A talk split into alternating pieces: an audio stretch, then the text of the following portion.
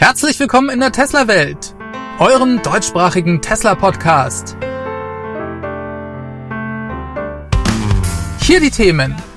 Oktoberfest in Berlin, Model Y-Start in Europa und der Tesla Impact Report ist da.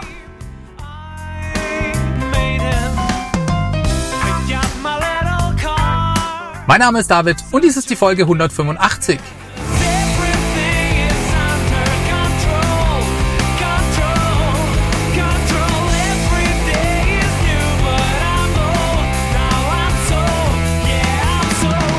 Ja, hallo und herzlich willkommen zu einer neuen Ausgabe der Tesla Welt.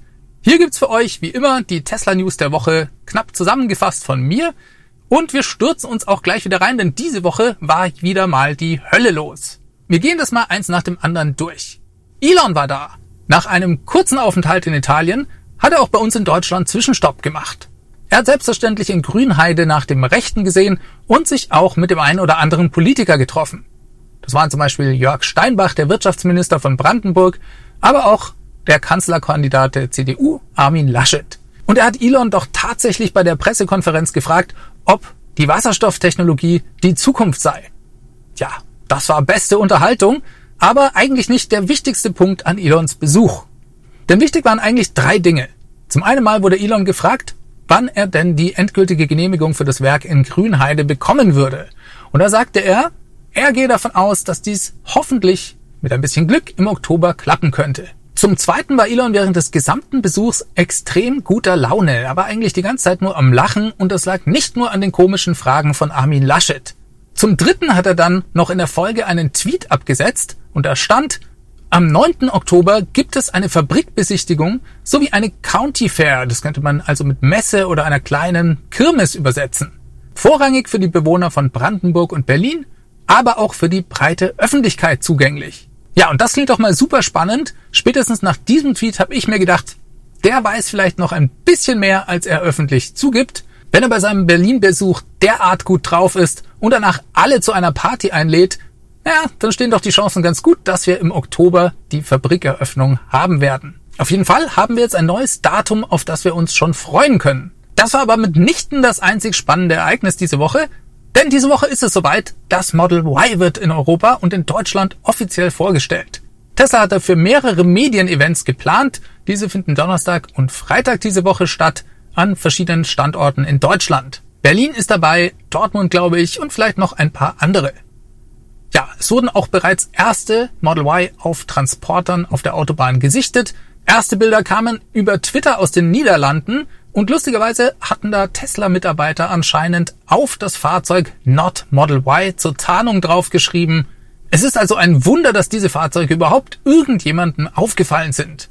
Kurze Zeit später sind die dann auch in einem Showroom von Tesla in Eindhoven aufgetaucht und dort stehen sie jetzt. Ich wäre am Wochenende fast hingefahren, hab's mir dann aber wegen des guten Wetters doch nochmal anders überlegt. Außerdem glaube ich, werde ich schon sehr bald die Gelegenheit bekommen, das Model Y auch mal aus der Nähe betrachten zu dürfen. Warum? Naja, weil einfach eine sehr große Menge an Model Y gerade zu uns auf dem Weg ist. Mindestens 8210 Stück, um genau zu sein. Diese Zahl hat nämlich Tesla in China offiziell bekannt gegeben. So viele Fahrzeuge wurden im Juni auf die Schiffe gepackt. Das stand in einem Tweet von Ray for Tesla. Und das ist doch ein ordentlicher Schwung an Model Y, auch wenn diese sich natürlich über verschiedene Länder in Europa verteilen werden. Dann gab es diese Woche auch noch insgesamt die Lieferzahlen für den Monat Juli in China. Und die bestätigen eigentlich genau das, was Tesla bereits im Earnings Call angekündigt hat. Der Standort Shanghai wurde komplett zum Export-Hub umfunktioniert oder ausgebaut. Ja, und die erste Hälfte im Quartal, da produziert Tesla quasi die Fahrzeuge fürs Ausland oder für den Export und in der zweiten Hälfte erst die Fahrzeuge für den lokalen Markt. Dementsprechend wurden im Monat Juli nur sehr wenige Fahrzeuge in China selbst geliefert. Insgesamt waren das nur 8.998 Fahrzeuge. Das entspricht einem Rückgang von insgesamt 68 Prozent, wenn man das mit dem Vorjahr vergleicht. Selbstverständlich gibt es bei solch einem negativen Ergebnis die entsprechenden Medienberichte mit den entsprechenden Schlagzeilen. Da steht dann drin, großer Rückgang der Zahlen bei Tesla in einem so wichtigen Markt wie dem chinesischen. Das ist natürlich Blödsinn, denn Tesla hat gleichzeitig auch noch knapp 24.000 Fahrzeuge exportiert. Damit kommt Tesla im Monat Juli auf fast 33.000 Fahrzeuge in Shanghai. Das entspricht einem Wachstum von 199 Prozent im Vergleich zum Vorjahr. Wir bleiben auch gleich in China, auch wenn ich dann vermutlich wieder in den Kommentaren zu hören bekomme, dass man das doch in Wirklichkeit China aussprechen muss. Tja, Leute, nicht da, wo ich herkomme, da müsst ihr wohl durch. Denn in China hat Tesla insgesamt vier neue Varianten des Model Y angemeldet. Das ist nichts Ungewöhnliches, das kommt einfach vor, wenn zum Beispiel sich dort Teile ändern. Man kann zum Beispiel sehen, dass Tesla hier zwei Versionen des Standard Range Model Y angemeldet hat. Einmal mit einem Motor aus lokaler Produktion und einmal mit einem Motor, der importiert wurde. Das also nichts Besonderes, das muss eben bei den Behörden dort lokal dann angemeldet werden. Interessant war aber, dass dort auch eine Long-Range-Version des Model Y mit einem Heckmotor angemeldet wurde. Das könnte in Shanghai jetzt also wieder dazukommen. Vielleicht möchten Sie hier einfach eine günstigere Version als Long-Range-Variante anbieten können. Das allerdings nur Spekulation hier meinerseits. Eine große Variantenvielfalt gibt es also jetzt beim Model Y in Shanghai und wenn wir schon von interessanten Varianten sprechen, dann sollten wir uns auch auf jeden Fall nochmal das Standard Range Plus Model 3 aus Shanghai anschauen. Von dem scheint es jetzt eine Version mit einer etwas größeren Batteriekapazität von 60 Kilowattstunden zu geben.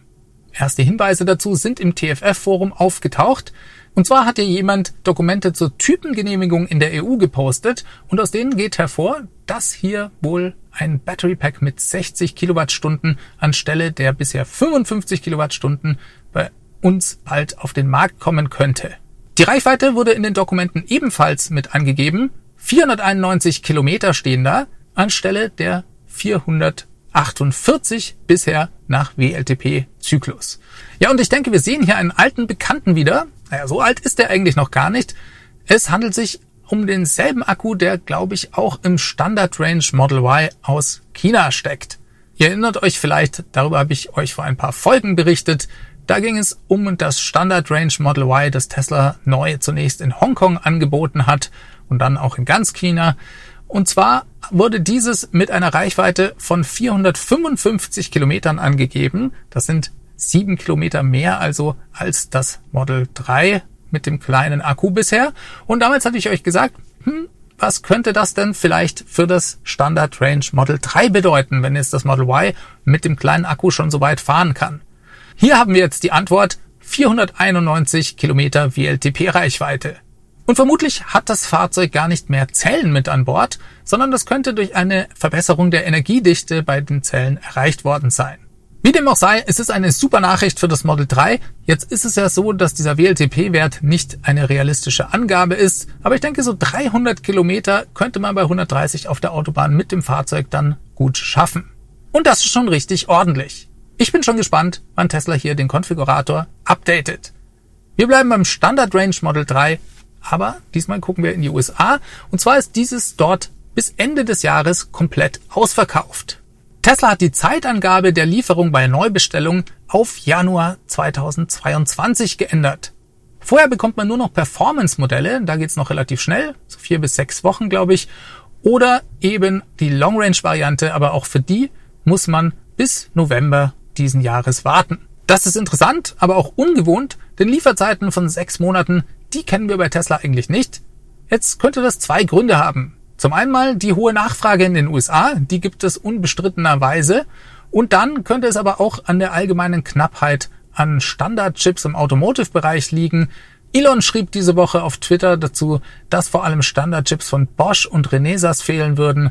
Tesla operiere hier unter extremen Einschränkungen, was die Supply Chain angeht. Und vermutlich wird Tesla dann auch die teureren Varianten der Fahrzeuge den Standard-Range-Modellen vorziehen, weil sie mit denen einfach profitabler arbeiten können. Wir wechseln mal das Thema. Ich habe vor zwei Tagen ungefähr ein Update für mein Model 3 bekommen. Das war die Softwareversion 2022.24.3. Über die habe ich euch bereits in einer der letzten Folgen berichtet. Das war das Software-Update mit dem Waschanlagenmodus. Den fand ich besonders cool. Für das Plaid Model S kam bei diesem Software-Update was ganz Besonderes mit, was bisher den anderen Fahrzeugen in der Tesla-Flotte verwehrt bleibt. Und zwar wurde die Autopark-Funktion komplett überarbeitet und stark verbessert. Die funktioniert ab jetzt nämlich nur noch mit dem Tesla Vision System. Also es werden lediglich die Kameras dazu verwendet So wie Tesla beim Model 3 und Model Y in den USA bei der FSD Beta Version das Radar nicht mehr verwendet, genauso machen sie es jetzt beim Plaid Model S beim Einparken. Hier kommen nur noch die Kameras zum Einsatz. Es werden dafür keine anderen Sensoren mehr verwendet. Die Ultraschallsensoren, die da bisher zum Einsatz kamen, die braucht Tesla wohl da nicht mehr. Und das finde ich sensationell, denn das automatische Einparken bei Tesla, das war bisher nicht gut gelöst. Und das hat sich jetzt geändert. Das neue Plaid Model S kann damit parallel als auch senkrecht einparken. Und erste Videos zeigen auch, dass dies hervorragend funktioniert. Interessant ist auch, dass Tesla das Ganze zunächst auf das Plaid Model S beschränkt. Ich nehme mal an, Sie wollen es zunächst im kleinen Rahmen ausprobieren und viele Daten sammeln, bevor Sie das dann auf den Rest der Flotte ausweiten. Die Wahrscheinlichkeit, dass sie das aber tun, schätze ich doch als sehr hoch ein. Jetzt ist die Frage, ob Tesla dann vielleicht irgendwann komplett auf die Ultraschallsensoren verzichten kann. Vielleicht könnten sie diese genauso wie das Radar streichen und damit noch mehr Kosten bei der Produktion einsparen. Und wenn das mit dem Einparken richtig gut funktioniert, dann gewinnt für mich auch das Paket erweiterte Autopilot-Funktionalität deutlich an Wert. Das könnte eine ganze Menge an Kunden interessieren, die selbst nicht so gerne einparken. Ja, wie seht ihr denn das? Würdet ihr euch ERP kaufen, wenn das Einparken perfekt funktioniert? Das könnt ihr mir gerne unten in die Kommentare schreiben. Da würde ich mich sehr drüber freuen.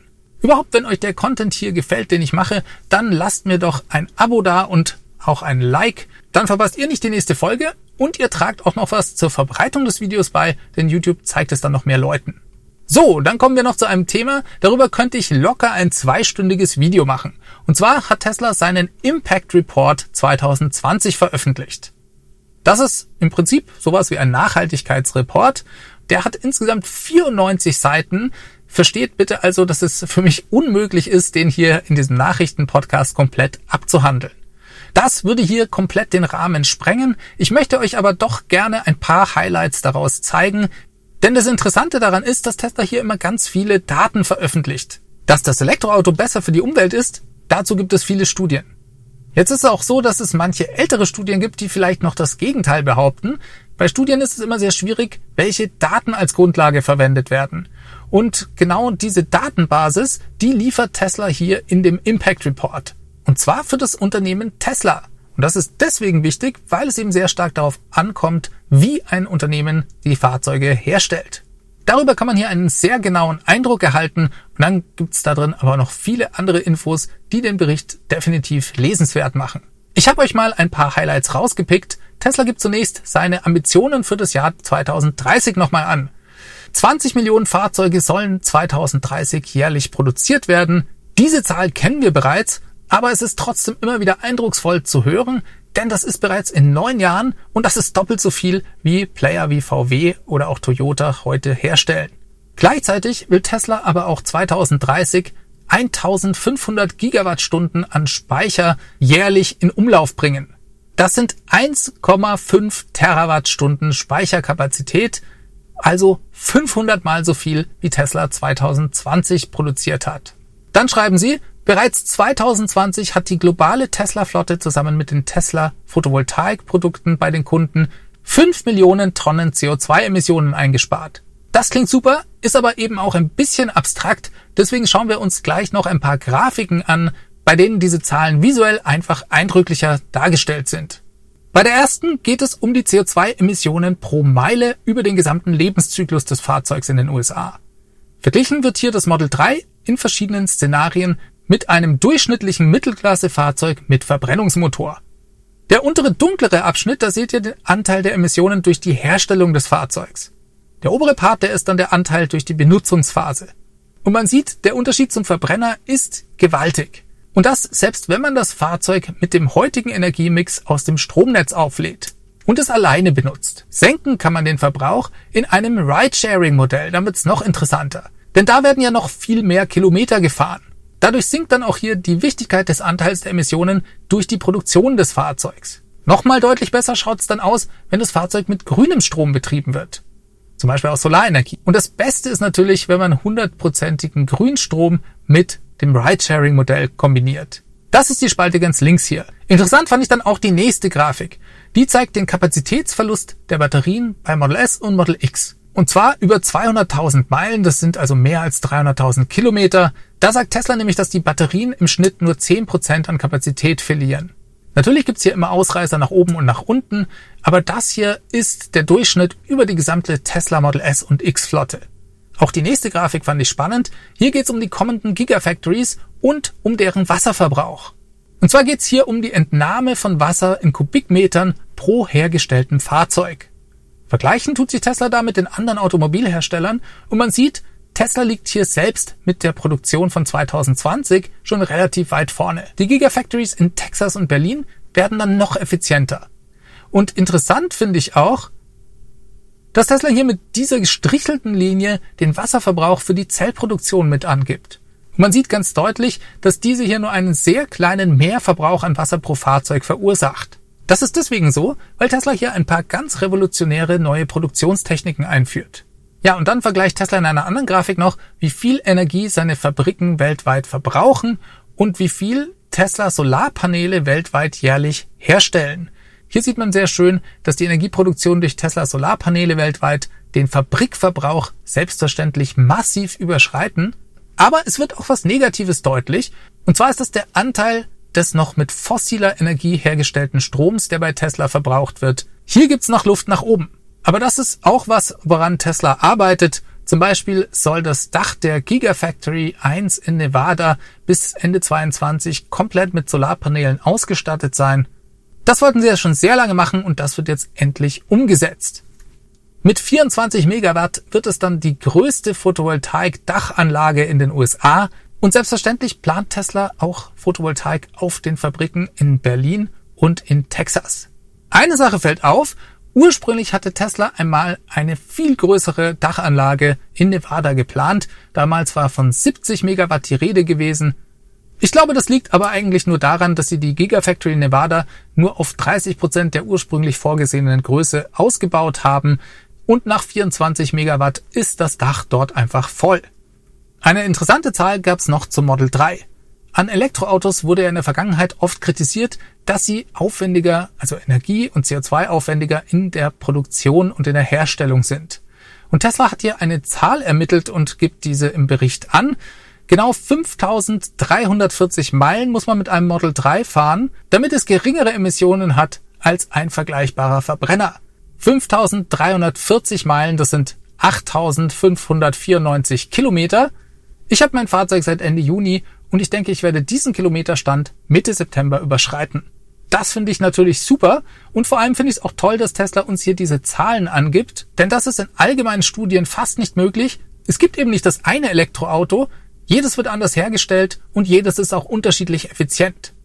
Und es gibt auch noch eine ganze Reihe anderer Variablen, die in solchen Studien oft übersehen werden. Tesla listet uns einige hier auf. Sie schreiben zum Beispiel, dass diese oft vom WLTP-Zyklus ausgehen, der einfach nicht der Realität entspricht, dann wird oft auch die besondere Effizienz der Tesla-Antriebe nicht mit eingerechnet. Es wird auch davon ausgegangen, dass ein Elektroauto irgendwann mal im Laufe seines Lebens einen neuen Akku braucht. Bei Tesla sollen die Batterien länger halten als die Fahrzeuge. Und dann werden oft auch noch die Emissionen, die durch die Ölförderung und den Transport entstehen, vernachlässigt. Genauso oft werden auch veraltete Daten verwendet, wenn es um die Batteriezellproduktion geht und das ist dann der Grund dafür, wieso solche Studien oft mit der Berechnung des CO2-Rucksacks pro Fahrzeug falsch liegen. Das ist auch irgendwie klar, man muss sich einfach mal anschauen, wie viel sich gerade bei der Batteriezellproduktion bei Tesla tut. So, der Bericht geht noch viel mehr in die Tiefe. Tesla schaut sich dann noch den Energiemix auf den verschiedenen Kontinenten an und vergleicht diesen dann. Sie schreiben dann auch noch über neue Produktionsverfahren, Sie schreiben dann auch noch über Ihre neuen Produktionsverfahren, die ja gerade bei der Batteriezellproduktion bis zu 70 Prozent der Energie einsparen werden. Und ein interessantes Slide gab es dann noch zum Tesla Semi-Truck. Da müssen wir auch unbedingt noch schnell drüber reden. Hier zeigt Tesla, dass LKWs in den USA eigentlich nur 1,1 Prozent der gesamten Fahrzeugflotte darstellen. Sie sind aber verantwortlich für unverhältnismäßige 17 Prozent der gesamten CO2-Emissionen. Und der Tesla Semi-Truck, der soll das ändern. Und dann steht hier noch ein ganz wichtiger Satz. Da sowohl die USA als auch die EU höhere Gewichtszulassungen für elektrische LKWs genehmigt haben, erwarten wir, dass die Nutzlast mindestens so hoch sein wird wie bei einem Diesel-LKW. In der EU dürfen Elektro-LKWs zwei Tonnen schwerer sein als Dieselfahrzeuge. In den USA sind 0,9 Tonnen erlaubt. Bei voller Beladung sollte der Tesla Semi-Truck eine Reichweite von über 500 Meilen erreichen. Damit wird dieser LKW einen Wirkungsgrad von über 0,5 Meilen pro Kilowattstunde haben. Das ist grandios. Der Tesla Semi-Truck wird genauso viel Ladung ziehen können wie ein vergleichbarer Diesel-LKW. Er wird über 800 Kilometer Reichweite haben und mit einer Kilowattstunde 800 Meter weit fahren können. Das bedeutet, wenn ich mich nicht verrechnet habe, einen Verbrauch von 125 Kilowattstunden auf 100 Kilometer bei einem vollgeladenen 40-Tonner. Das entspricht, was die Energie angeht, ungefähr 12,5 Liter Diesel auf 100 Kilometer. Für die 800 Kilometer Reichweite braucht er dann ein Battery Pack mit einer Megawattstunde Speicherkapazität. Das ist ein super positives Signal für den Tesla Semi-Truck, denn das war ja immer eins der Hauptargumente der Leute, die nicht an die Eigenschaften des Tesla Semis geglaubt haben. Die haben gesagt, er wird schwerer sein und weniger Platz bieten und eben nicht dieselbe Nutzlast haben und damit einfach für die Industrie nicht relevant sein. Tesla bestätigt ja, dass das Fahrzeug das kann. Der Tesla Semi-Truck wird diese Industrie komplett aufmischen, da bin ich überzeugt. 2022 wird ein spannendes Jahr. Ja, so viel von mir zum Tesla Impact Report. Wie gesagt, man könnte ja eine ganze Videoreihe machen, vermutlich. Und ich finde es einfach toll, dass Tesla diese Daten uns zur Verfügung stellt und wir uns jedes Jahr hier über ein Update freuen können.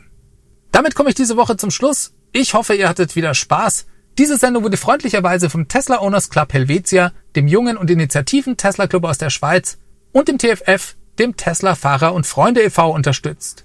Beide Clubs sind übrigens Herausgeber des T&E Magazins. Das Podcast Mastering kommt von promoton.ch. Damit entlasse ich euch in die Woche. Schaltet nächsten Mittwoch wieder ein. Macht es ganz gut. Bis zum nächsten Mal. Ciao, ciao.